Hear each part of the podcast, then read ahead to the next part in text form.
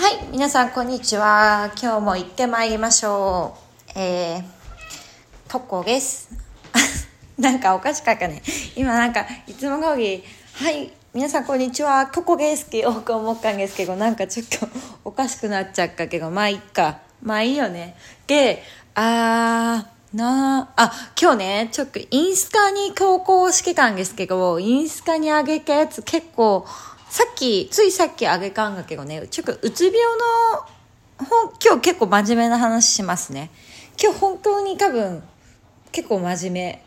なんか、真面目、真面目だけど、まあ絶対、まあそういううつ病とか精神病を患ってる人が周りにいたりとか、なんかそういう場合にちょっと参考、もう本当参考程度でいいですからね。私の意見なんてあの、別に参考よ。使えるか使えないかは別にあなた次第ですっていう感じが、じゃないですか。だから、あのー本当にただの話なんだけど、ちょっと待って、お茶を入れたいんだよね。また、いつもなんかお茶飲みたくなるんだけど、いつも過ぎちゃう。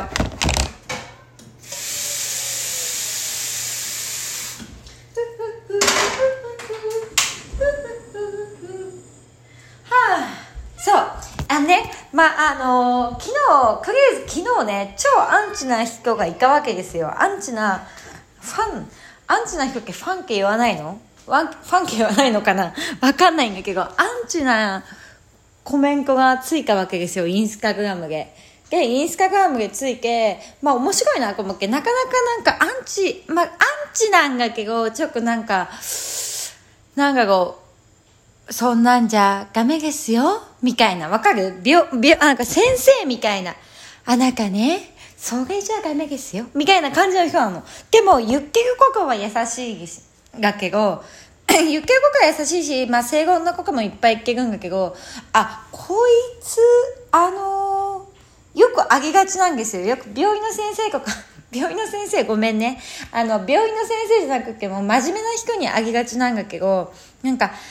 正義ぶって言うんだけど、あの、否定してないように否定してるみたいな人いっぱいいるわけですよ。けなんか、言うでしょ？なんかあの、なんか、諭すように言ってきて、あの、いや、でも、僕はみんな違ってみんないいと思うんですけどね、みたいな。えーみんな違ってみんないいなら、そんないちいち人の投稿にケチつけんなよって思うんですけど、まあそこまではね、別に、あの、投稿にケチつけてもらっていいんですよ、全然。むしろなんか私の中では、アンチなコメントとか、アンチなその口コミって大事だなって思っていて、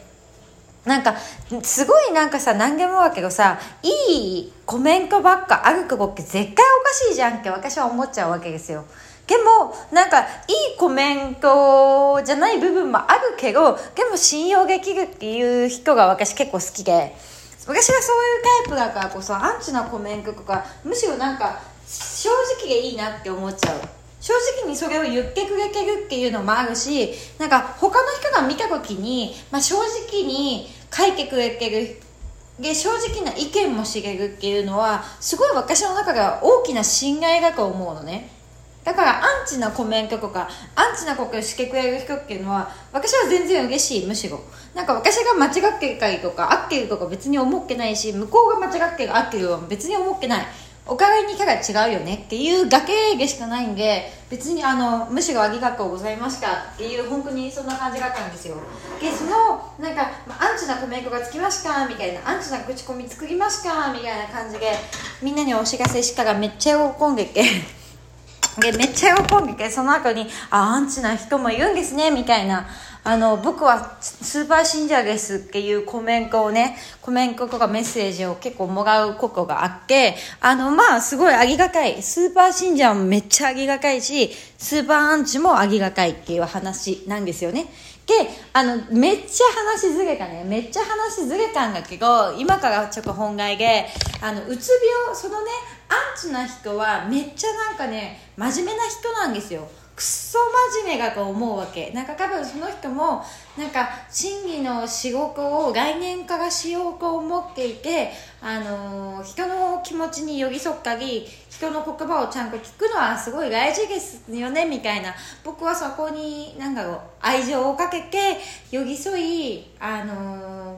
生きたいと思いますって書いてたんですよ。で私それ見た時にああうん私面接官じゃないしなんか面接用のコメント用意されたのかなって 思うぐらい真面目だなと思ったの。でもすごい大事じゃない？やっぱその寄り添ってくれるスタイルの人とか、まあ、あのちゃんと話を聞いてくれるあの先生とかねカウンセラーとかがいいって人からしたらやっぱりそういう人の方がいいと思うわわけですよ。でも私どういうやつかっていうか私別に全然寄り添いたくもないし全然寄り添って話聞かないしえむしろ私ラジオ広告でもみんなよくわかると思うけどさ私がバーッと喋ってさあのみんな聞いてるみたいな感じなんですよね。でなんか人はあの外部とかが来てくれてるけど全然反応なかったりとかさ最後の終わり具合具合というか終わり際にさちょっと反応してくれたりとかさそれぐらいあの反応薄いよねって感じ。だから私の中でそのアンチな人っていうのはねめっちゃありがたいんですよっていう話ね。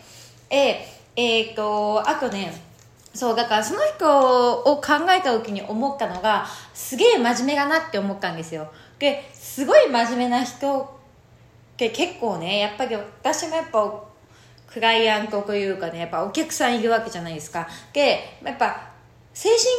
に前って相談に来る人ってあのめっちゃいいやつなのね。もうとにかくめっちゃいいやつだしあのめっちゃねあの真面目。本当に真面目なわけですよ。だから他の正義じゃないものが許せないわけですよ。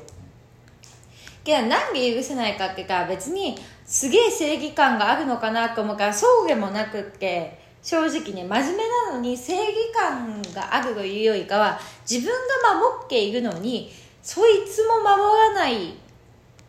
のが許せないっていう正義感を持っているわけですよね。でつまりはその人ががん勝手に頑張ってここを人に押し付けてるっていう可能性もある。あとあの本当に真面目押し付けてない系真面目もいますよ。押し付けてない系真面目とかはさもう真面目に会社のために頑張ってルール守って別に他の人にも文句言わないで逆に文句言えなくって言いたいこと何も言えなくってっていう人がうつ病になるのね。で結果的になんか社長とかあの上司とかにあの意味意味のわからん仕事を押し付けられてもう必要以上に過去に働きすぎて、えー、と自分の好きなことをする時間もない。で仕事で帰りが遅くなっては家族に怒られる。でも何も言えない。誰にも文句を言えない。誰にも愚痴を言えない。そういう真面目なやつがうつ病になるんですよ。でこれマジギスってるわけじゃないよ。真面目ってすごい才能だよっていう話。あのすごい真面目に生きててそんな真面目に生きれるんだったら他にもっと真面目にもなれたはずなんですよ。でうつ病になっちゃったっていうのはあの自分のために生きてたわけじゃなくっていつも誰かのために生きてる人なんですよ。いつも誰かのために生きてる。家族のため会社のため妻のため子供のためえー、親のためとかね。に生きてる人がうつ病になっちゃったりとか精神的に病んじゃったりとか死刑結果カウンセリングに行ったりとかあの精神科に通ったりするわけですよ。じゃあ一番簡単なうつ病の治し方は何だろうなっていう話ね。まずそれ全部やめればいいんだよっていうだけ。真面目に生きないっていうこと。真面目に生きない。で真面目な人って真面目に生きてきてるのがベースなんですよ。だから真面目に生きないでいいよっていきなり言われてもできないわけですよ。今までだって真面目に生きてきたからこそその周りの人に信頼を得たりしたっていうやっぱ記憶もあるし真面目だからこそ自分が、あのー、得をしてたりとかねいう部分ももちろんあるわけ。デメリットメリットって絶対あるわけじゃないですか。だからそのメリット部分に目を開けた時にえー、今から真面目に生きないで不,、ま、不真面目に生きるなんて僕はできませんっていう人がずっとうつ病治らないわけ。でどっかでそのうつ病がった人がうつ病一気に治るきっかけってマジでどうでもいいって思った瞬間なんだよね。でこの振り切った瞬間なの。真面目をもう振り切った瞬間にああもういいやって思った瞬間にうつ病って治ります。うん。だから真面目をもう峠越すぐらい生きるか